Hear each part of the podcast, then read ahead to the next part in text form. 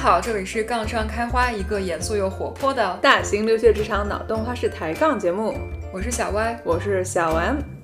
嗯，请问 Y 姐今天快乐吗？今天好歹出太阳了，我觉得我挺快乐的。 呃，我们今天的题目呢是要做一个快乐（括弧平静）的打工人。嗯，我们想做这期节目的原因，其实一方面是我和 M 姐其实会讨论这个如何让自己保持平静的工作心情， 然后另外也是在我们的听众群里面有小朋友跟我们一样对这个话题很感兴趣，所以今天就挺接受点题，然后我们来一起聊一聊这个话题。嗯，对的。嗯，之前有看到有一个听众在后台留言说说听我们的节目，总觉得我们俩都是很积极的人，他就想知道我们是如何能够保持一个乐观的心态来打工的。 我首先想说啊，其实其实我们俩并不是每时每刻都像节目上听起来这么的开心，这么的积极， 谁都会有很丧的时候，对吧？嗯，嗯，你工作中受到了挫折，这个吃了闷亏，受了委屈，心情沮丧，其实非常的正常。嗯嗯，尤其是在我们现在居家办公十三个月以后， 我觉得整个人的生活跟工作状态已经到了一个 嗯， 疲惫的临界点。是，嗯，就已经很多事情都有可能成为那最后一根稻草，让我们当天的心情瞬间跌到谷底。 嗯是，不过。好在这疫情现在大家打了疫苗之后，最近越来越同事们会发现大家都在休假，啊转一然后或转者是对在家里休个假。我觉得休息好了，对于稳定情绪是有极大的帮助的。嗯，是的。嗯首先建议大家都去勇敢的打一下疫苗，嗯， 我我们俩都跟打过了辉瑞疫苗，是嗯，没什么反应。反应。呃我还有点反应，但是我是特别高兴那种，就是打完第一天没有反应，第二天早上也没反应，中午的时候开始慢慢发烧，然后我就啊特别的开心，立刻给全组发了一个我终于发烧了，然后我就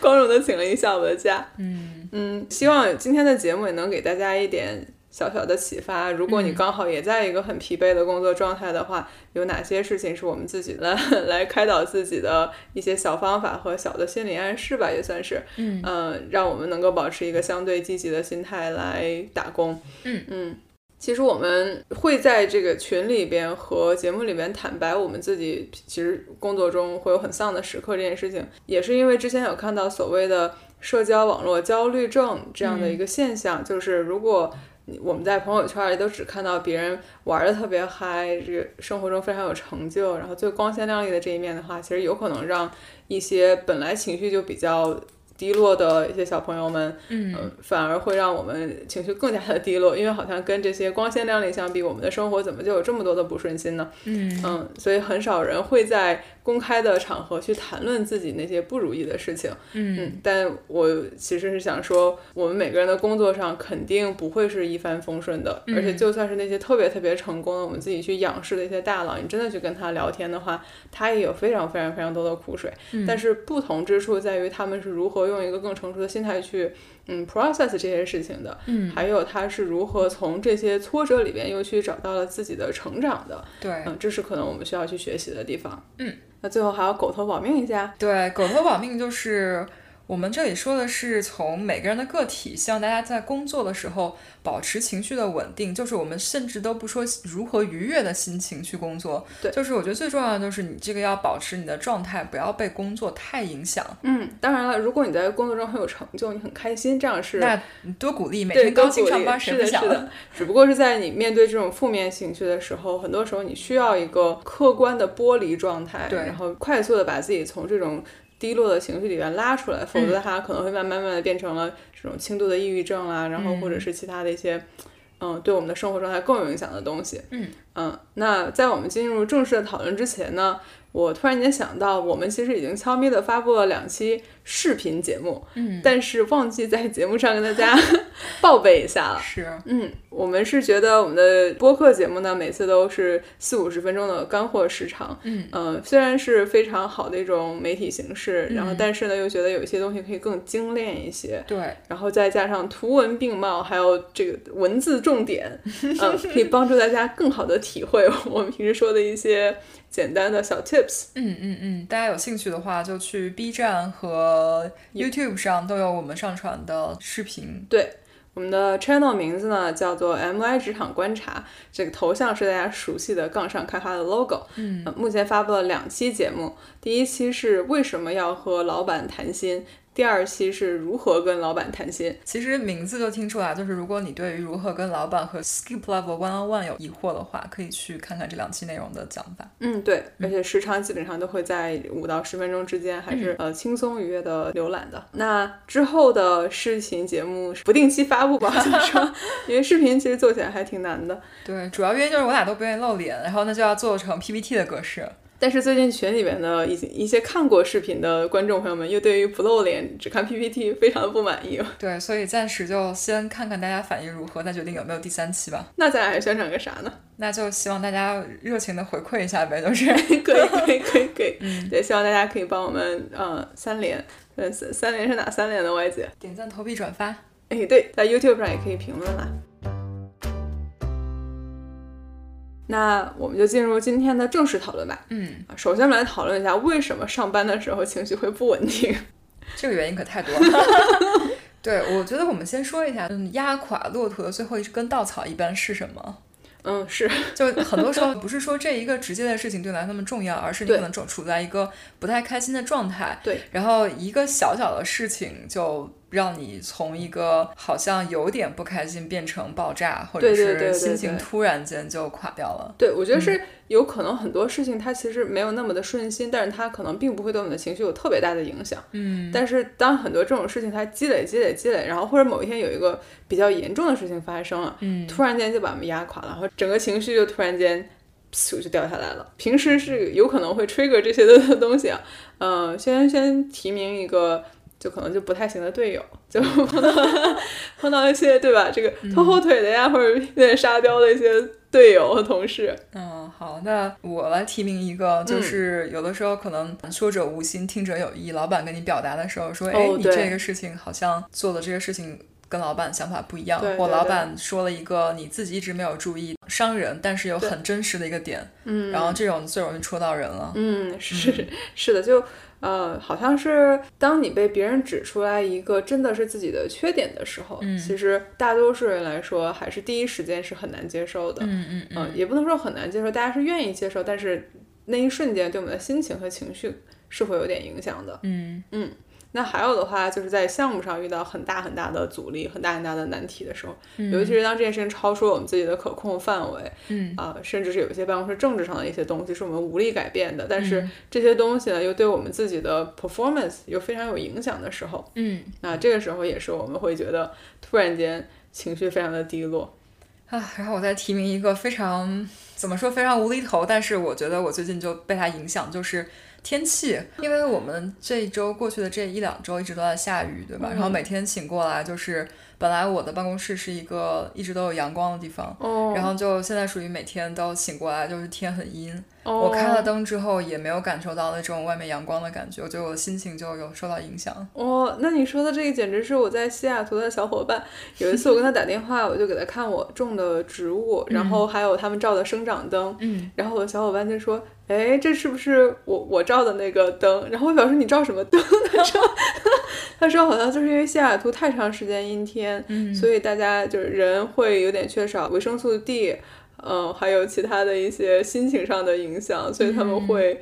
是在室内装一些可以补帮人体补充这些营养成分的灯。嗯，好有趣啊！但是我觉得真的天气至少最近对我影响还挺大的。非常同意，嗯，呃，我觉得这个环境其实也影响很大，嗯，就如果长人长时间在一个非常单一的环境，就是我们现在的状态，就一直 work from home，对，对，就这个这个环境其实会让我们的生活就好像每天变得非常的趋同，是嗯、一日复一日，然后就好像没有没有盼头了一样，就是嗯你失去了生活的这种多样性，反而让我们的情绪也变得更加的脆弱一点。对，所以能休假或者说打了疫苗，能够出去走一走，就是在不给自己和别人增加风险的情况下，还是鼓励大家多多换换环境的。嗯，好。那最后，其实有的时候，嗯、公司文化其实还是在我们刚才说的这所有的这一条的背后的一层更宏观的原因，它其实对每一项都是一个放大器。嗯，对，如果这个文化非常 in general 非常的 toxic，就是有毒，这公司里面的人与人的人际关系是一个非常奇怪的状态。嗯，它也有可能会让我们的工作情绪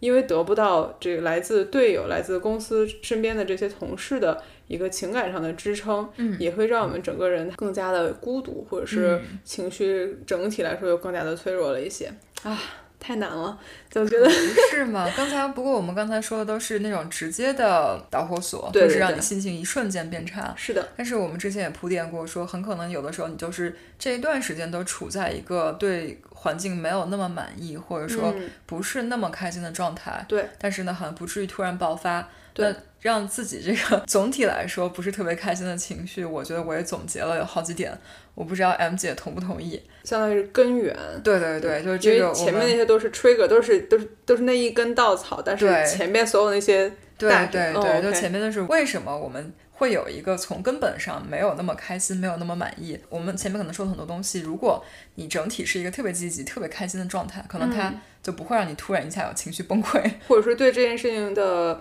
呃抵抗力稍微更强一对点，对就不会那对么对，脆弱对。是哦，好，嗯，那你觉得这根源是什么呢？啊，我觉得根源其实，如果让我先说的话，我觉得很多时候最大的问题就是就是嗯事实或者说现实和你的预期不相符。嗯，然后这一点就是很就是其实说你要的跟事实或者是你要的跟你得到的这个中间有一个巨大的差距。哦，然后叫什么理想很丰满，现实很骨感。然后呢，你就是看到之后肯定会不太开心。然后我们在工作上经常说要对于别人进行预期管理，就是不要话说太满，然后呢，让别人被你的工作的质量或者速度来开心的惊喜到。那我觉得这个话其实就是你对自己也要进行预期管理，嗯，就是如果你对自己的预期管理进行的不是太好，就是你想要的或者你的预期的太高了，然后但事实并不是这个样子，可能就会让你失望，让你处于一个不开心的状态。嗯，哎，其实像你这么一说，就刚才说的好几个 trigger 其实都是这样的。比如说你碰到了一个不太行的队友，那就是我们对队友的期望值还是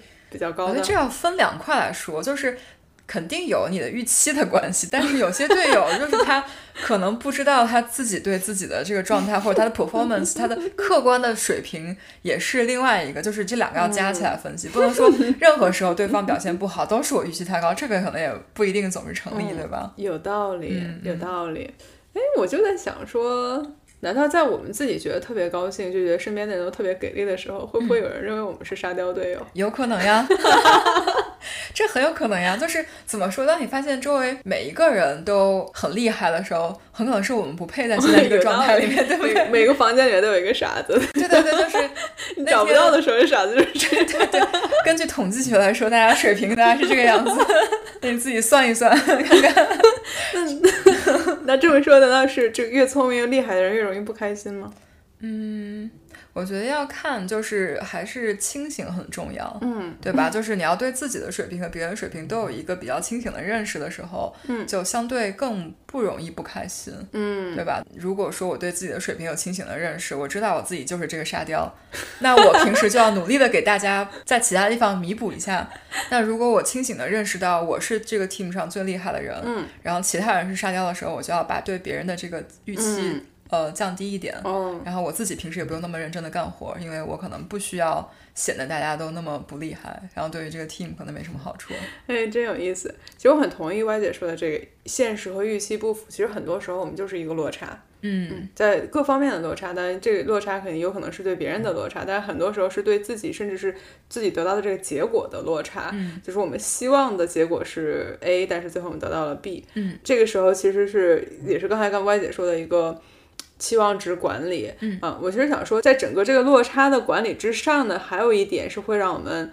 更加的呃情绪不稳定的一点，其实就是在自己在给自己叠加一些压力在上边。嗯，就是我不仅有一个期望值，我还要再给它加上一些限定条件，比如说不仅我的期望值是想要升职，而且我还把它限定在我在一年之内要升职。哦，啊，你又给自己又加上了一层额外的压力。 嗯，每天在工作的时候呢，你就会被这个额外的压压力一直在往前卷着走。嗯你好像每一天的工作都要比较一下，我有没有达到我的目标，有没有达到我的目标。你回去想一下，是不是高考的时候就越到高考的时候就压力越大，就越焦虑？嗯、因为你这个时间线设置的就是就在那个那个 time bound 的时候，嗯你的这个焦虑感就会被指数上升。嗯，对，这个是我觉得还有一个方面的，会让这个现实和预期的不符，会瞬间的成为我们自己情绪临界值的一个原因。嗯比如说在我们觉得我今年的目标就是想要今年升职，然后嗯那升职的前提条件可能说要做完这 A、B、C 三个项目，嗯可是在你在 A 项目上面突然间碰到一个巨大的 roadblock 的时候，嗯，意味着你 A 项目可能今年没有办法 deliver，C 项目今年呃压根儿没有办法开始的时候，嗯，那你突然间整个情绪会把它放大到不仅是这一件事情的问题，而且是他对你给自己设定的这个整体目标的这件事情，嗯所以他突然间就成了嗯那最后一根稻草，嗯，我觉得说的挺对的。但这种时候可能也没有什么太好的办法，就是不要给自己加太多压力吧。就是，嗯，当你想不开的时候，反面想想，就是就算今年不升职又怎样呢？ 好像就是因为事实已经发生了，对吧？那你这个项目就延期了，嗯，你没有办法了。那就算今年升不了，明年还可以升嘛，对不对？或者说，就算这里升不了，你跳槽去其他地方也可以升嘛，对不对？就是不要给自己钻牛角尖。很多事情当已经没有什么办法，就是事实已经是这样了，那你可以根据事实去改变你的计划，嗯，而不是把自己就是一定要往一条路上把自己逼到角落里面，然后就压力很大这种状态。对，嗯、其实具体的 solution 呢，我们可以留到一会儿再说。但是在这个方向上，我肯定是非常同意 Y 姐的这种。如果你已经给自己造成一种很焦虑的情绪的话，其实你可以重新审视一下你给自己设置的这个目标，呃，不是不让大家去上进，不让大家去努力，嗯但是只是觉得大家如果已经被这些目标给压得喘不过气儿了，影响心情了，那你就可以去想一想，是不是也没有必要把自己逼到这么狠。是，嗯，尤其是在像歪姐刚才说的这种已经知道客观事实是没有办法改变的时候了，你要拿这件事情，嗯，从结果上你已经受到了一定的所所谓的惩罚，因为对你已经没有达到你想要的升职目标了，你又再拿这件事情来影响自己的心情，让它持续的影响你更长时间，对那这其实是双倍的伤害，对吧？对对。不过这也是一个很好的引子，就引到我觉得第二大点，嗯，就是对于工作太真情实感。很重要一点就是我抛一个问题，就是你觉得公司付你这些工资，值得你不但在工作上投入这么多的时间，还在心理上投入这么多真实的感情，花这么长的时间去思考我为什么不能升职？像刚才 M 姐说的，你就是在工作上结果是有点偏负面的，因为你的项目没有 deliver，你对可能自己的这个升职啊等等方面可以受到影响。嗯，除此之外，你自己还要给自己加很多情绪上的负面的情绪对和一些很大的焦虑。就你的工资真的值得你花这么多时间，花这么多心血，影响你真实的除了工作之外的生活吗？我我是觉得不值得的，对但是很多时候你在一个体系里面，你很对对难对不被卷进去的吧？对，呃，其实呃，前两天不是给你转发了一条网上看到一个文章，好像是嗯某个职场公众号发的文章吧，他在做同一个话题，就是如何保持工作中的这个积极情绪。嗯但是他的观点是我跟歪姐我们俩都不同意的，嗯他的观点是说，你不要妄图把工作跟生活分开，说你就是要接受工作跟生活是要在一起的。我觉得这个作者估计是收了互联网公司的钱吧， 就是这简直是资本家给一般打工人洗脑的话术 呀。对我其实就想说，刚才歪姐说的这这个太真情实感这件事情，至少我现在的阶段是同意的。嗯呃我是觉得这个这是一份工作，只是一份工作这件事情，我是这几年才慢慢慢慢的开始体会的。嗯就包括 work life balance 这个概念，都是因为在美国才步入职场，在步入职场以后第一次听到，但是其实一直都没有听懂，嗯直到最近才开始慢慢在体会。因为在刚进公司的时候碰到过一些同事，这些同事呢，他非常有趣，比如说他会选择我每周的前四天，嗯我都是早上六点到晚上六点的工作时间，嗯但是他每个星期呢，把星期五全都 take off，嗯然后他也不算是请了年假，因为他在前四天的时候把这个时工作时长给压完了。嗯然后他呃，在星期五、星期六、星期日的时候，每个周末都安排了很多很有趣的事情，很多 travel，、然后很多他自己的 side project。嗯然后，但对他来说，其实就是泾渭分明。我每个星期的前四天是工作，嗯后三天是生活。嗯，那之前节目上我们也讲过，另外一个同事是曾经是这个咨询公司的顾问，然后后来他跳槽来了 industry，是因为他认为我的生活非常的有趣，但是我咨询公司的工作挤压了我生活的时间，嗯我想要把我的生活时间拿回来，嗯然后所以我以前呢一直没有办法懂，就是为什么这个生活跟工作是。这么泾渭分明的一件事情，因为可能在我看来，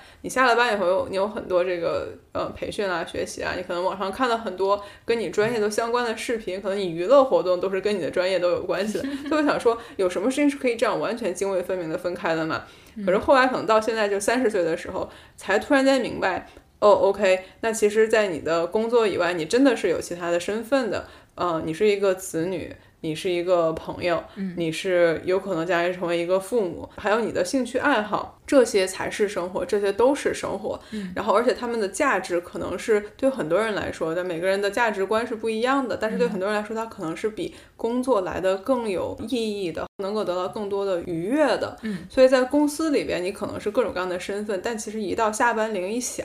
啊，虽然现在没有下班铃啊，只不过你合上电脑，你的身份立回到刻就电脑还是可可以手机收到 Slack 和 email， 太奇怪了，就是没事，啊当继你续主动，哎，当你主动宣布自己下班了以后， 你其实身份是变了的，你已嗯经不再是公司里面的那个人了。所以这个时候，你要不要把工作里面的情绪带到这个下班时间以外的另外一个身份里边，其实是一个自己可以选择的事事情。嗯，而且我是觉得。在下班以外的时间，你能把你的生活建立的有多丰富，其实是对你整个人的情绪管理是也是一个巨大的充盈。嗯、它可以让你上班时间的情绪也变得更加的 resilient，因为就是是我不能，我不用再把这份工作当成我人生的全部了。以后，嗯，他你突然间就对他能够更加的取舍，能够更加的就是平静的、客观的去看待了。嗯，我非常同意。然后补充两个点，一个 positive 和一个 negative。哦 positive 就是我觉得之前，嗯，COVID 之前吧，嗯，我曾经有一段工作，就是工作动力比较足，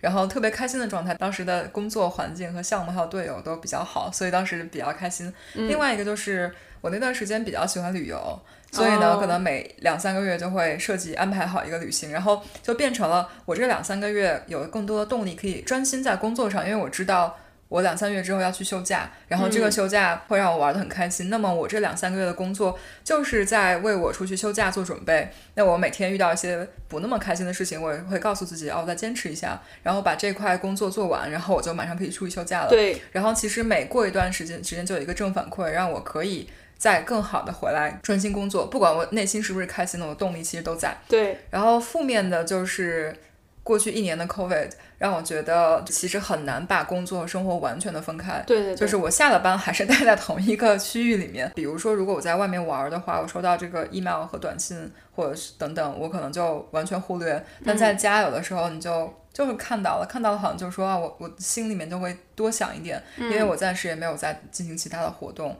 然后所以我觉得工作和生活能够完全分开是很理想的一个状态。我非常非常不同意，就是跟这个文章里面说的，就尽是量你不不要要企忘图记做对这件事情。我觉得可能对于很多就是位高权重的管理者和一些工作真的很忙的人，他们有可能真的是会因为这样的事情而陷入这样一个状态。但是对于这些人，我要鼓励，就是如果你真的没有办法分开，那你一定要尽你的所能去把两边给尽量都做好，或者说，如果说这你的生活真的受了影响，请你勇敢的在要求公司给你更大的这个薪水，因为每个人的生活都是不应该被挤压的，就是你不能接受资本家也好，公司也好，告诉你这是一个正常的状态，这样他就可以对你提更高的要求。而对于我们这种普通打工者来说，我觉得这个状态是可以完全被避免的。公司要么多雇点人，我相信对于我们来说，没有一个人我今天晚上不工作会影响到公司整个的运转，让公司整个就崩溃了。嗯对我觉的得这样的要求就是你的工作生活分不开，更多是一个基于需求的。就可能这个 CEO 他今晚不工作，公司确实可能会有巨大的问题，但是对于每个打工者来说，我不觉得会有这么这么大的影嗯响。那如果这个公众号企图给你洗脑，让你接受，请你勇敢的 勇敢的为自己嗯、呃稍微争取一下吧。嗯，是，但呃，这边也再稍微往后话往回拉一点哈。嗯，我们其实平时节目里面也经常鼓励大家的是要有这个主人翁意识，对吧？嗯嗯、你在工作的时候，你要真的去思考公司的价值是什么，公司的呃想要的东西和它的愿景是什么，然后你主动的把自己呃的思维还有这个思考层次都在慢慢就就不断的提高，这样才是展现你的 leadership 很重要的技能。但这跟我们说的这个，你把工作跟生活分开，尽量的去建立一个工作以外的一个呃情感的和一个这个兴趣的支撑点是完全不冲突的。嗯嗯，我们就是因为是要希望每个人能够达到一个更良好的这样一个精神健康状态，然后这样你才做所有的事情的时候，你都会更有动力，还有对更有效率。对，啊，那我们其实很多大佬，其实刚才外姐提到一个点，也是我们之前节目上也说过的，work life balance 里面说过嘛，就是嗯大佬都比我们忙，对吧？就是将来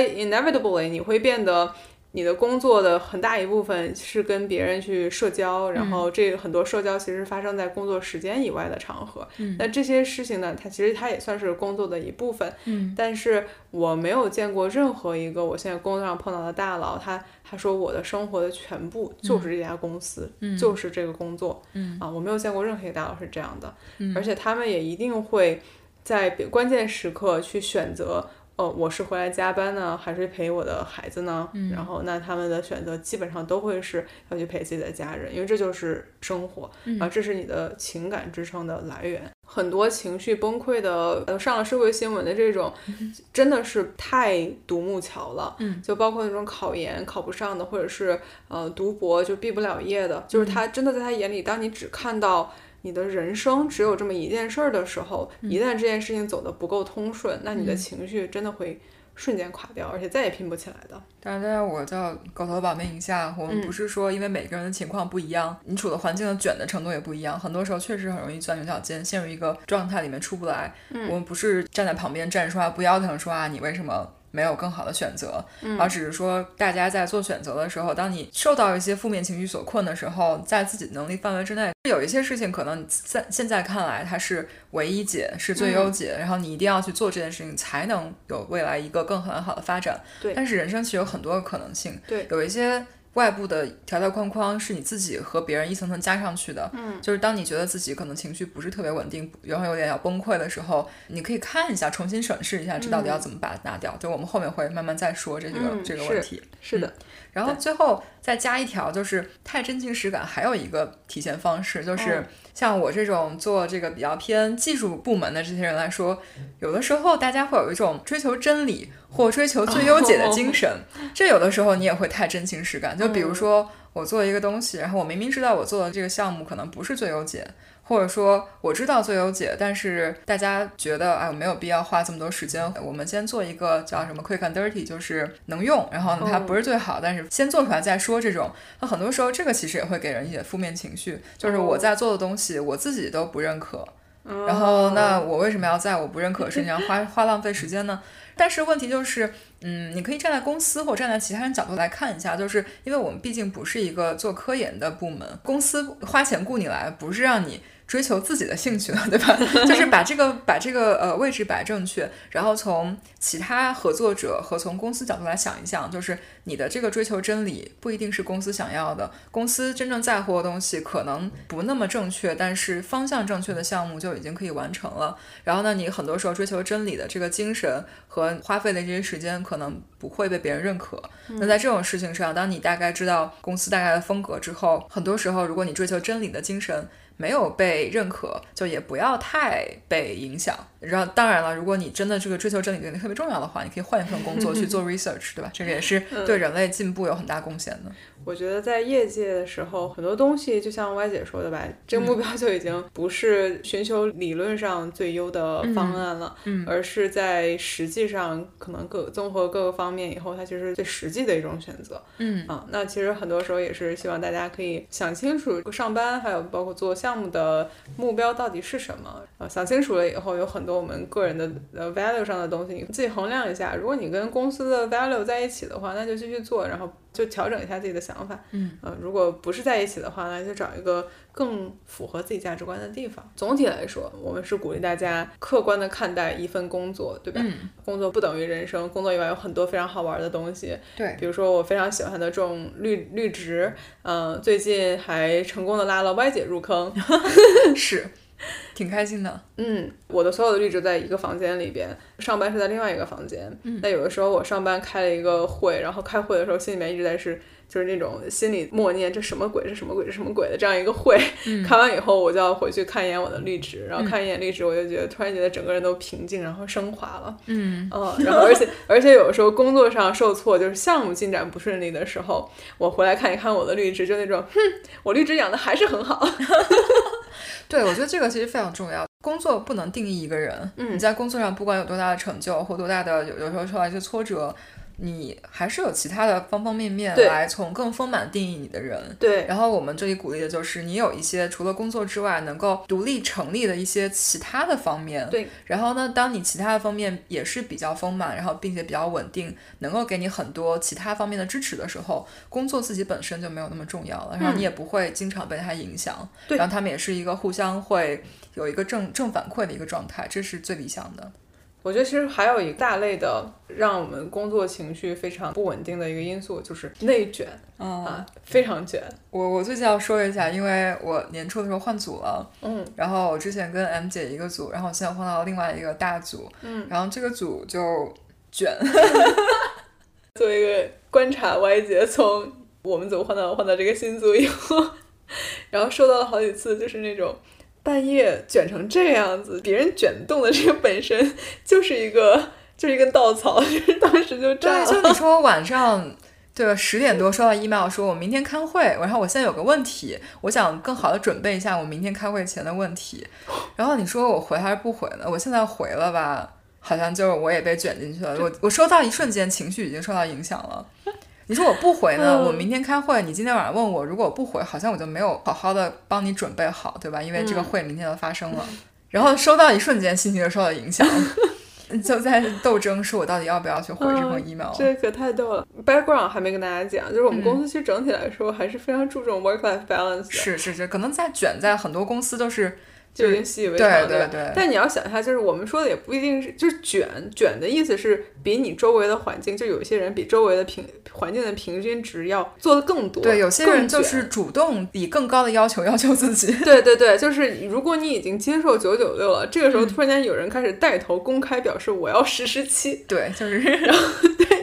这个时候就是突然间啊，其他的九九六的人本来就已经很辛苦了，嗯，那突然间是吧，这个情绪就更沮丧了。而且我觉得卷的一个最可怕的地方是你看不到它的尽头，你只能想象这个东西它越来越坏，没有办法看到它如何变好。就是人类生理极限和心理极限的尽头吧。那人有无限潜能， 所以啊，这个卷啊，真的是我们自己是非常不希望成为卷的带头人，嗯但只凭我们个体吧，可能很多人没有办法抵抗这个卷的大车轮，对但是只能希望是越来越多的人能够加入到，包括我们刚才提到的这个，能认识到你的生活、人生不只有工作这件事情，嗯，慢慢慢慢这种理念应该会带来一些改变吧，我希望。然后呢，最后一点我想简单说一说，就不展开了。就是很多时候我们不开心的源头就是想太多。其实你如果不去想，这个就没有不开心。但一旦想，你就进入了一个奇怪的怪圈，然后一想就越来越不开心，然后就开始心情跌到谷底。我想啥呀？为什么别人升职了我没有呢？为什么别人有这样这样这样的机会而我没有呢？就为什么别人跳槽了而我没有呢哦，就 这些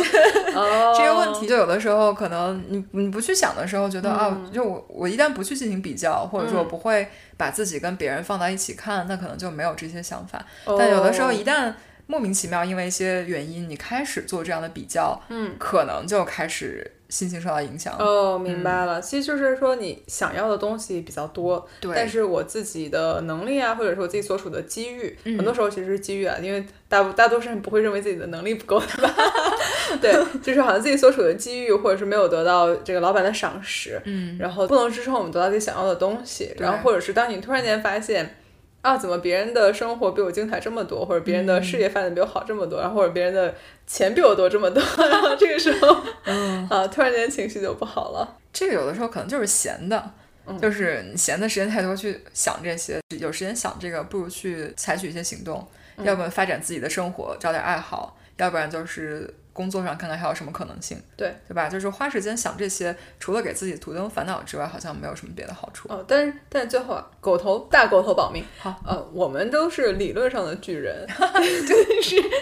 但是在实践中哈，这难道我看到别人上市了，对吧？然后一夜暴富，我不会觉得有点柠檬吗？我当然也会柠檬，对吧？嗯然后在我拼命苦辛辛苦苦的工作了一两年以后，结果发现自己的成果并没有被别人所重视，然后自己不能升职的时候，难道我心里不不会有不好受吗？也会有不嗯好受，对吧？对，但我觉得可以有，但是不要去自寻烦恼吧。哎，对，对吧是、嗯我们是提倡的是负面情绪肯定是会有的，嗯但是真的是不要让它成为一个影响我们太长时间的一个东西。对而且还有一个非常重要的方面是，刚才外姐提到，事情的既定事实已经在这里了，它已经对你造成了一次打击了。嗯对你要是想再让它这个情绪继续来持续打击你的话，那真的是二次伤害。然后，所以只只是说一开始这些负面情绪啊，这些酸啊，这些柠檬啊，啊，我自己承认我经常有，嗯然后但只不过呢，是你酸完了以后，你要想到接下来你要干什么，嗯，啊，接下来就怎么去处理这件事情是更健康的一种心态。在说到底我们能干什么之前，我们可能还要再跟大家说一下，就是情绪不稳定，除了你自己这个状态不好之外，可能还有其他的坏处。所以就是再次跟大家说一下，为什么我们还是要好好的来就是平静情绪平静嘛的情绪啊好。就首先我们刚刚说就是不值得，嗯对吧？工你你这点工资值真的值得你这么不开心吗？你想一想， 反正我是觉得亏了，可能我赚的不够多 吧。就是我觉得有的时候觉得没必要，真的是。嗯，那第二点就是，其实，在工作上，就假设你真的是觉得值，你觉得工作就是这么重要，就是你生活中非常重要一块，情绪不稳定，其实在工作上会给你带来负面影响的。哦，会，就首先就同事们就觉得你挺奇怪的，对吧？就是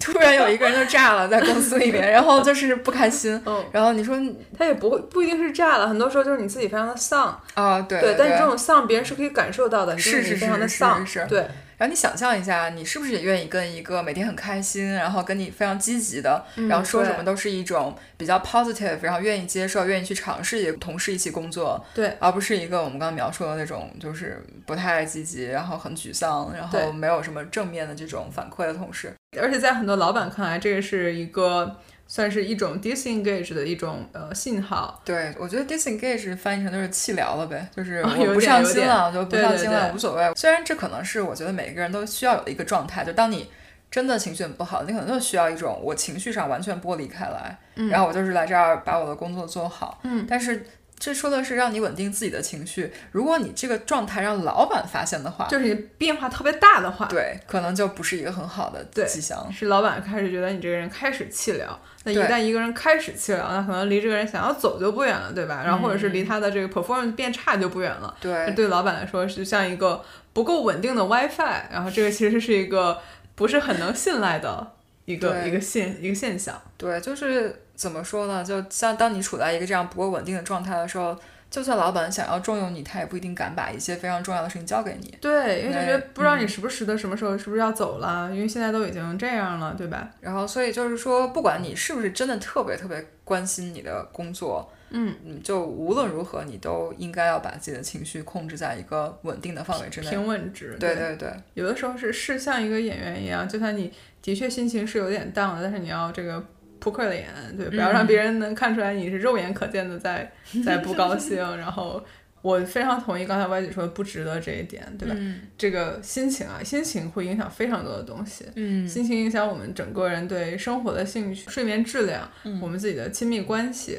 啊，包括你的健康，嗯啊，甚至还有胃口，而而且这个胃口很多时候它是在它不是让你吃不下，反而是让你报复性的 饮食，对吧？对，你心情已经不好了，然后多吃点甜食，在糖的刺激下心情再呃好一点，结果等这么过了一段时间以后，看着镜子里边。啊，发胖，然后黑眼圈儿，然后很，呃，发现着急的自己，然后心情又更不好了。嗯，嗯，所以就真的是不值得。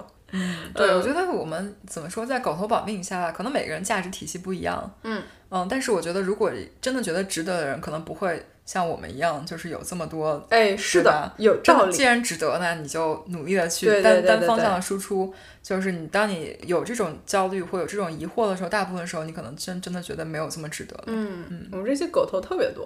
狗头也是稳定的一个状态， 狗头可以保保证我们的节目的输出值在一定范围之内，嗯，对吧？有道理，嗯嗯，不至于太过兴奋，也也不至于太多打击。对对对。我们说了这么多情情绪不稳定的原因和坏处，那如果嗯我们情绪不稳定，我们到底能干什么呢？嗯，其实刚才已经说了好多了，对吧？就是刚才嗯我们讨论一大块儿，就是你在工作以外要建立一个生活，嗯然后就不用那么的真情实感。但这个时候呢，也要加一个巨大的 disclaimer，嗯，就是我们很多时候工作是需要我们全情投入的，嗯你只有全情投入，你才会有这样一个积极向上、很有自信，然后工作有非常有创造力的这样一个嗯状态。嗯那这是让我们在工作的时候去呃取得更多的成绩和获得更多回报的一个正向的循环，对吧？人积极了，然后干的活儿好了，最后的嗯成果就、就更好了。如果成果更好了以后，回来以后我就更高兴了，对于这份工作。嗯那这个情绪的循环肯定是非常需要的。嗯。但是在我们有的时候，如果真的是碰到了非常令人沮丧的结果的时候，我们这边呢建议大家你要去分裂出来两个自己， 对，一个自己是在你需要这个情绪带动的整个正向循环里边，需要展示出来一个超级自信的自己的时候，派这个自己去。嗯，那在万一碰到令人沮丧的结果的时候，你就派出来第二个自己啊，去告诉自己。其实这只是一份工作、嗯啊，我还有其他的可以重视的事情，嗯然后而且我自己可能不需要逼自己这么狠，然后我想要的东西也可以不用那么多，嗯，然后在这个时候再安慰自己的这个结果，让自己就更好过一点，嗯，但你可能安慰完了以后呢，你可以继续换上第一个自己，对吧？嗯然后依然对这份工作保有热爱，然后保有对激情，你继续去这样去去拼，嗯，对，嗯，所以这个分裂着自己去工作是一个不仅是在情绪管理上非常重要的事情，在这个工作中的任务管理上，其实也是很有用的一个一个一个道理。嗯，对。然后工作中任务上怎么分裂自己呢？就是之前我们在群里面也跟大家聊过，就当你有一些事情非常的多、非常的乱，然后呢，你觉得有点没有头绪，然后想到的觉得很烦躁，没有办法。认真的干的时候，你就分裂出来两个自己，一个自己就假装这个活儿是别人干的，你只要做到把这个活儿给一步步安排好，有条理的给总结出来，然后呢，你就只负责派活儿，然后把这一步步写得很清楚。假设有一个、另外一个人过来帮你干，然后呢，这一个自己的任务就完成了。嗯那第二个自己呢，就只需要拿到这一份单子，然后开始不用多想，一条一条的把这个任务完成。我只是一个木的感情的干活机器。对，据说大家很多人试过之后说，这个工作方式其实是比较轻松愉悦，因为这两个角色你都是全情投入了，对但是你不需要把这两个角色放在一起，因为很多时候。如果我给别人派活，我说不用担心这个工作量有多少的。那如果我只是接活，我只要把它干好了，我不用想这个上面的这个 bigger picture 的状态。但当你一个人做这两个角色的时候，你可能会有一些利益冲突，就是我想做的越多，我自己就要干的越多。嗯那我怎么明白来控制这个状态？那可能就是你需要把这两边分裂开来之后，可以帮你更好的控制一些。嗯，非常有然后，如果道理你有的时候也会在一个那种就是没有头绪，然后有一个很大的任务，并没有很好的方法呃来鼓励自己完成的话，你可以尝试一下，不一定嗯都有用。但是有的时候，我觉得花一点时间让自己把这个问题想清楚，然后再全情投入去干，很嗯多时候可能效率更高一点。那 Y 姐平时还有什么你在用的一些方法来帮助自己讲建立一个更加强大的情绪管理系统呢？啊、我我觉得非常非常有用的一条就是找人多聊一聊。嗯然后这个人可以是，比如说 M 姐这样的同事，嗯，当然可能聊这个的话，你可能需要一个信任度比较高的同事，嗯、对，或者是其他的朋友，嗯、呃，或者是自己的家人啊，当然家人可能会担心啊，所以你自己 决定要不对要聊这个，？对对对对嗯，但是我我觉得聊有几个作用，第一个就是很可能你的处境不是一个个例，就是你不开心，可能别人也不开心。嗯，只是像刚才 M 姐开头说到的，社交媒体上展示出来都是自己希望让别人看到的。对我不会把我自己的负面情绪给呃发出来，嗯所以你在你眼里别人都没有这个问题，只有你一个人有这个问题，但其实完全不是这个样子的。嗯对所以很多时候你跟别人互相吐苦水之后，发现其实大家都是一团乱麻，很多很多事情都有很多问题，然后大家都不轻易展示，然后让你自己觉得是不是只有我有这个困难？但其实不是的，很多时候你倾诉之后，这个负面情绪就已经消失了一半了，那剩下一半可能你需要自己做一些改变，这个就会比较有效。那第二个就是我们前面说预期管理，跟别人聊完之后，你可能会发现，也许现在的环境其实没有你想那么差，也许只是你的预期太高了。对。然后这个例子就是我们最近跟一个朋友聊天，他就聊起来他最近就是换工作之后的一些待遇和一些情况。他新的公司其实也是一个非常非常好、名气很大的公司，但嗯他就讲了一些就是在新公司里的一些做事方法，因为每公司的文化和一些最基本的做事模式是不一样的。嗯，所以分享完之后，我就突然意识到，其实我现在的环境有一些我非常非常喜欢的东西。嗯，只是因为我没有在其他公司工作或或我不知道其他公司都是什么样子，嗯，哦导致我我就忽略了这些东西。然后其实它也很重要的，对于你每天的工作和生活的状态都非常重要。啊多听一些其他的环境和其他的选项，也许会帮你更好的认识到对你来说什么重要，什么不重要，嗯然后调整自己的预期，其实挺重要的。嗯，而且有的时候这个预期其实并不是说我最后就接受了我自己现在的环境，对吧？嗯你也有可能多聊聊完以后发现，哎，你这个新的公司，你这个公司好像听起来真的非常的有意思，嗯嗯，对吧？那你这个时候也给自己找又找到了一个方向嗯？。是是是，对，嗯所以不管是怎样的话，你找找人多聊，然后甚至是你找 mentor 去分析你自己碰到的这个问题，嗯，也都是在给你现在，嗯，这个当下不开心的这件事情，再找一个解决方案的，嗯嗯。那我觉得在解找到解决方案以后，只要你觉得这个事情还有救，还有解决的可能，嗯呃，整个人其实就不会那么的容易陷入一个崩溃对的状态，就不会陷入在那个崩溃状态里面出不来。是嗯，是， 是比较容易出来的。就是对你可能找找人这个抱头痛哭以以后，你哭完其实就觉得我还能再战。真的吗？ 我觉得，我觉得其实很多时候就是你跟朋友倾诉这个情绪宣泄是特别重要的。就，对对对，就像一个人一很长很长很长时间是不生病，他突然生病可能就是一个很大的大病一样。嗯就如果你一个人一直保持情绪的高涨、高涨、高涨、高涨、高涨，突然间你有一个 meltdown 的话，你有可能其实是个非常大的崩溃。所以你每对去适当的展示你自己的这些脆弱，然对后对，去多跟别人就是进行这种时不时的小小的痛哭，嗯啊，其实是对我就明天再继续大笑还是嗯、更有帮助的，对吧？是是是。嗯另外一个聊的原因就是，像我们如果说把你不开心归因为自己和外界，对吧？那你就嗯是自、我自己能改变的和公司能改变的。对。然后那有的时候你跟别人聊，会发现可能你现在的问题或你不开心的点，嗯不一定是你换一个公司可能还是会这个样子，嗯或者说你会发现是一些普世问题，然后可能只能从自己内心或者说你自己看待工作的方式，或者说自己做一些努力才能改变的。嗯，那有这样子的一些想法和这样的反馈，其实也是很重要的。嗯所以我觉得像刚才说的这些，可能如果你自己就闷着，或者说你不从外界听取一些意见，你可能很难去得到这方面的对 calibration 吧，就对很难去平衡一下我想的到底是不是这个样子。对所以我觉得找人聊天，或然后是一方面收集信息，另外一方面像 M 姐说的，你的情绪需要一个比较健康的一个。宣泄也不是宣泄吧，一个比较健康的疏导的渠道，对，然后能够保证不是一个人憋着，让这个情绪一直一直积累，也是一个挺重要的方面。嗯，非常同意。嗯，我还想要跟大家建议的一个是，就是你要保持一个信仰。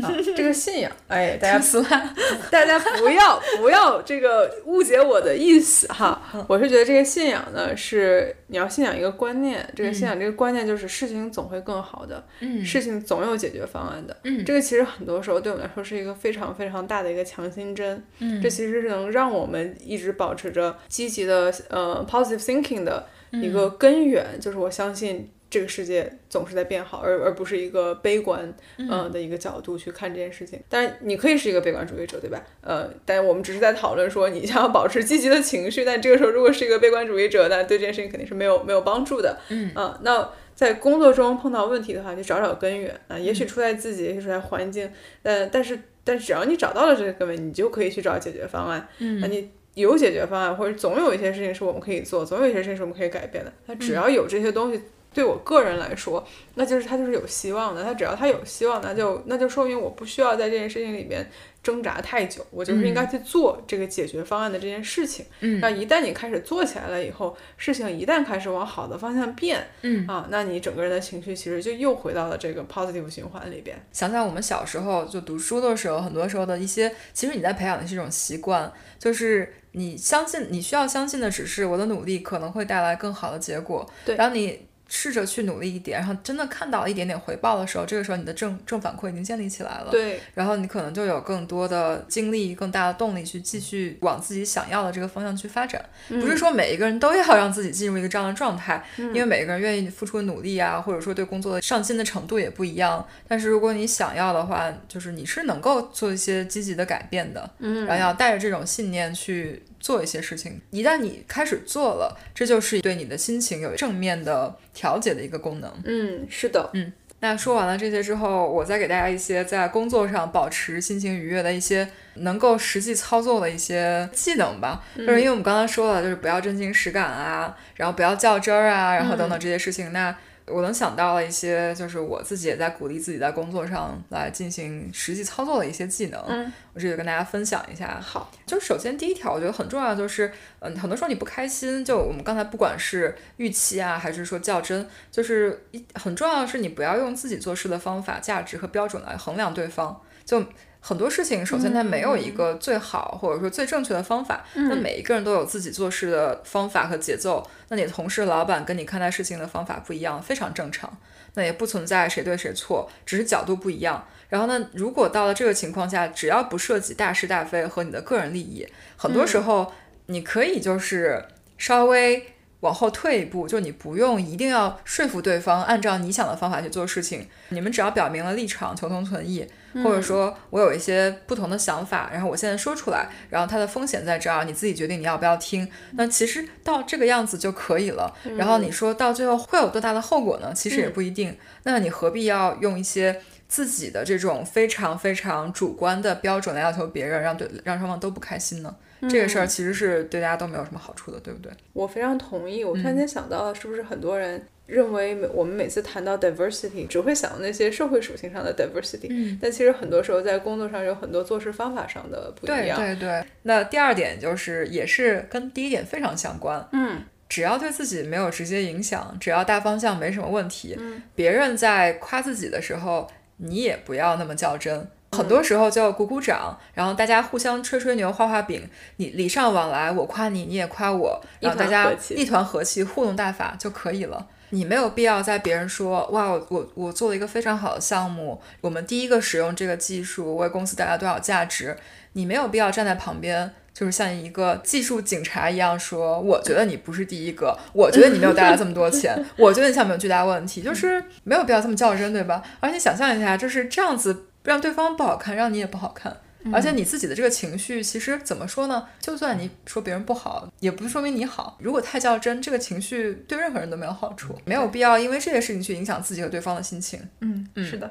对，然后有的时候，如果你真的感到累了，就是说我精筋疲力尽，然后呢，我最近压力很大，呃，那这个时候我会建议你做事情就不要再所谓的完美。首先，你的完美也许在别人眼里并不完美，对吧？我们刚刚说过，每个人标准不一样， 呃，那就是你不要再太跟自己心里面那个很清高的标准纠结太久。嗯，很多时候你不需要做到完美。很多时候你做到不错就可以了，对吧？就是尤其是当你感觉到自己情绪已经开始比较负面，已经有点累的时候，就更没有必要跟这个自己心里面的标准来纠结太久了。嗯，当然啊，当然，当然，就是要有自己最基本的判断。如果做到一塌糊涂，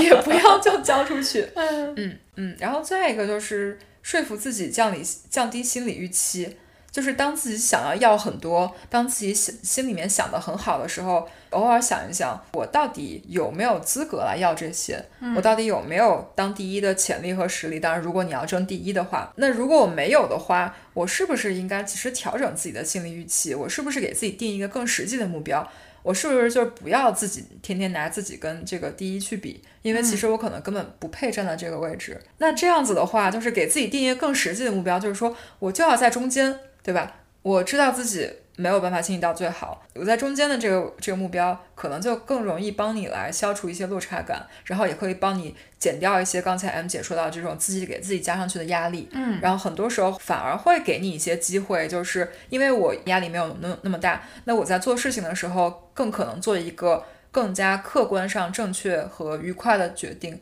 那这个不一定是一件坏事，就很很可能你对自己预期降低了之后，你反而会得到一些更好的结果。其实我最近对自己的人生有了很多思考。嗯、呃，我知道我们的听众群体其实是一个相当优秀的一个群体。而且很多人跟我们一样是有自己在国外打拼的这样一个经历的。那很多时候我们的确是会碰到各种各样的挫折，然后而且这跟我们从小到大的可能这种在学业上，还有其他方面受到的这个赞美和来自家庭的这些表扬，嗯，可能其实是并不是很一样的。嗯，至少在我到了我现在这个年纪哈，我是开始要去接受，就是自己是一个普通人，然后自己是一个。很平庸的人，嗯啊，可能这辈子并不能够像这伊朗马斯克、乔布斯这样的伟大的领袖一样，去真的是创造一些对人类的社会、整个呃未来地球的发展，可能都会是一个推动的这样一个人。嗯，如果一旦开始自己接受自己没有必要成为那个最拔尖、最最拔尖的这个人的话，其实你再去降低自己的预期，嗯啊，再去告诉自己，我其实也没有必要非要去当第一，嗯啊，尤其是在这个时候，你再意识到你的生活中还有很多其他的很有意思的事情，嗯嗯，那这个时候其实整个这一套循环理论结合在一起啊，也是能够成为自己的一套这个心灵安慰大法。但但是是我可能比你提前十年接受自己就是一个非常平庸的普通人，我然后我就只其实， 然后就只是之前没有想，怎么说呢？就是很多时候我们不开心，都是因为可能自己的能力或自己的努力没有赶得上自己想要的目标。对，是这样的然。后呢，但是就是不，那人人都想当第一名，但是不是人人都当得了第一名。嗯对。然后呢，当不了第一名的时候，我就找点别的事儿干，嗯其实也挺开心的。好，嗯但是但再拉回来，其实有很多我们节目的听众有时候会在呃群里面求助嘛，嗯，的确是看到有些听众是在一个很奇怪、很奇怪、很奇怪的环境里 面是啊，有你要学会分辨什么时候这个环境实在是太糟糕了，对，对它不利于我们这样的人才的发展和成长的时候。是是那这个时候不要去质疑自己啊，对嗯呃，这个你你在这个环境里面，你你没有问题，你的能力没有问题。就算我是一个普通人，但我一定是可以胜任我这份工作的。然后是如果这份工作开始对我这个整个人的自信，然后产生动摇的话，嗯，呃，还有真的是让你会看到一些 hopeless 的情况的话，嗯，呃，我还是鼓励我们的听众啊，往更好的环境里面去。是因为就算我们平庸，我们也值得开心啊。就是嗯为是什的么不值得开心呢？对啊呀、就而且世界上绝大多数的人都是平庸的人呀。对对，没有我们怎么能体现出来他们的伟大呢？啊，是的呀。好，那接下来其实就是还是顺着 M 姐说的，其实一切的出发点都是为了多了解，一方面了解自己，嗯你了解自己的喜好，了解自己的客观能力，对吧？我到底有没有实力冲 第一？嗯然后还有就了解你这个能力在现在环境里面的水平，嗯然后呢，根据你到底要追什么，对吧？你是要去让自己再去更高水平的地方，还是说现在待挺开心的，然后对能够很好的平衡你的工作和生活？还有你那愿意付出的劳动水平。啊，对对对对对对，这些都是你需要去了解的。应该是我很早就说过，你和公司之间就是一个吃了我的金钱雇佣关系，哎呀对吧？就是你就要不要再因为啊，老板不喜欢我，老板喜欢谁谁谁这样的想法不开心了。到底这个有没有用？你这个负面的想法值不值得？这真的是一个不值得你花太多情绪在上面的问题。你需要的是发现你情绪的来源，然后解决这种情绪的来源。嗯，做一个没有负面情绪的打工机器。正面情绪我们鼓励，然后我们非常鼓励，就希望你开开心心的上班。你上班的时候努力，下班之后好好经营自己的生活，这才是我们的目标。嗯，我们刚刚说了很多啊，都是你能做什么。然后刚才还有另外一个反面，就是刚才 M 姐说了，因为你要了解自己之外，还要了解你现在环境环境到底是不是对适合你。那很有可能你了解之后发现不对，这不是我的地方。对，那你选择就是这里推荐，首先不要裸辞，但是如果你家里有矿，你也可以。就推荐的就是你一边摸鱼一边找下家，就是 但是这个一边一边其实有时候挺难的，就是国内九九六，你这个嗯我九九六我现在摸，我可能最多九八六，然后九九八五，这个 就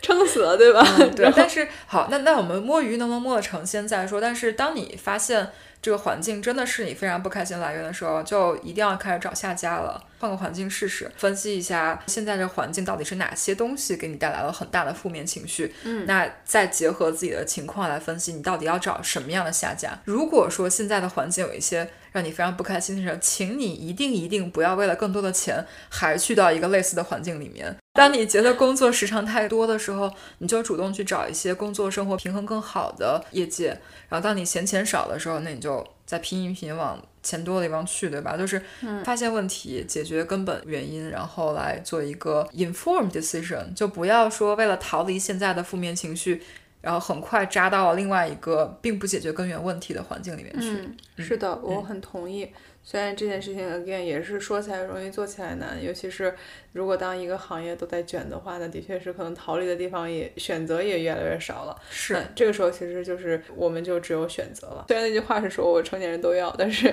但是在很多时候有矿可以都要。但有空可以都要对，但是我们是普通人就只能做选择题了。最后还是要给大家强调一下这个信仰，保持这个生活积极的信仰，对生活总会更好的，然后事情总有 solution 的。像刚才歪姐提到这么多个方方面面的，每一种情况都有一些事情是我们可以做的，都有一些可能是让我们的情况变得更好的，对吧？所以还是如果一旦有这种信仰的话，你就可以知道，就不用再对这件事情这么的呃真情实感。那其实整个这一套理论就又又串起来了。对，嗯。然后最后还要再多说一句，就是其实生活是需要多样性的。嗯，我们刚才其实说了，你有很多个方面，然后在多样性的时候，其实你是给自己加了更多的安全网。嗯你安全网建的比较结实的话，你就不担心某一个方面突然有一些问题，你的生活就会更加 resilient。同时还要去学会做减法，对这个也是我觉得从我身边的一些比较好的朋是友欲望的减法嘛？嗯，我觉得各个方面，其实一方面欲望减法非常重要，就像 M 姐说的，你想要的东西太多，自然就会不开心的，因为你能够达到的可能有限。对。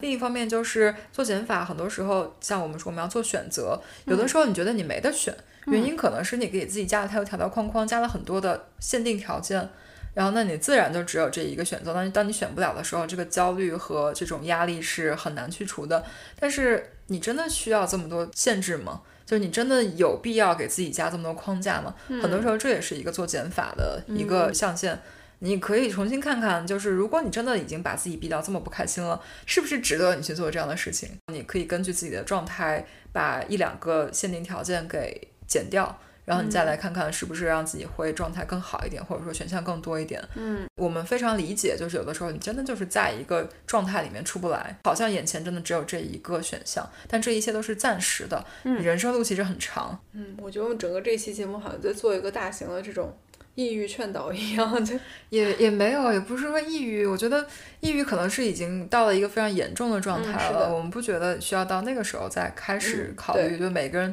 尤其是在这个疫情之下，可能真的需要花更多的时间去看看、了解自己，嗯，然后去多听听自己怎么想。对，然后呢，因为这个情绪稳定，不管是在工作中还是生活中，是很重要的一块。 那最后再小小的提名另外一件大家可以做的事情，那就是啊、运动。嗯哦，啊是的，对， 这个是科学上有依据的。科学有依据。嗯呃，实践上也非常的有，这大家可以以我为以我为反面教材。比如说，去年疫情开始之前，我其实每天在非常，呃，打鸡血一样的运动，减脂呃塑身，嗯，呃不不不是减肥，但是就是塑身。但是呢，运动它其实对每个人它其实有一个这个像喝咖啡一样的提神儿作用，嗯，所以那段时间就是每天像喝咖啡一样精神。嗯虽然我从来不喝咖啡，也从来不喝茶，然后但是整个人的状态就可以保持在一个非常非常积极的循环里面，上干活也特别有动力。有什么事情发生，我我也都会觉得都是小事儿。嗯然后但是十三个月以后啊，我现在已经好几个月窝着没有动了，嗯，整个人呢透着透露着疲惫。我也不会告诉你们我到底吃胖了多少 斤啊，但要是不然本期竞猜一下。 可以，大家可以猜。 嗯，但是我觉得我最近的情绪上的丧啊呢，跟这个是有点关系的。然后，所以我就开始尝试的要去运动起来，比如说这个 B 站上很火的小马哥，嗯之前之前是帕姐，然后现在是小马哥，然后但是呃跟着他们哪一个都可以，然后只要你动起来，生活就会更精彩。我觉得还挺容易 burn out 的，在现在这状态下，就把自己给熬干了吧。这个状态，嗯，请大家多花点时间，就是投资在自己身上。工作远不是你生活的全部，对，一定要调节自己的心理和生理健康。嗯呃，留得青山在，你想干啥都行。嗯，是的，嗯。那今天这期节目呢，我们跟大家聊了很多心理健康，就职场心理健康的一些东西。嗯，再顺便宣嗯传一下我们的微信群，嗯、大家可以关注我们的微信公众号，呃。杠上开花播客，嗯里边可以找到我们的小编的微信，然后小编就可以邀请你入群。对其实有很多听众在群里边有在发一些求助的消息，然后对嗯就是自己遇到了一个非常奇怪的一个现象或者很难、很难的现象，然后大家会帮你集思广益。那这对嗯其实也是我们刚才说的，就是跟大家聊天，然后寻找集体的力量的一个很好的方法。对，因为我觉得我们群里面有很多很厉害、卧虎藏龙的听众，嗯，非常多。然后大家可能每个人见过的情况不一样，然后每个对人的背背景和公司的文化都不一样，可能大家有一个比较多元化的视角，就是这到底有没有问题？有的时候一眼看出来你老板有毒，快 跑！对，然后哦这可能就是胜过帮你分析一 切。是的，是的。然后如果你有兴趣的话，大家可以过来一起就是灌灌水。嗯，是，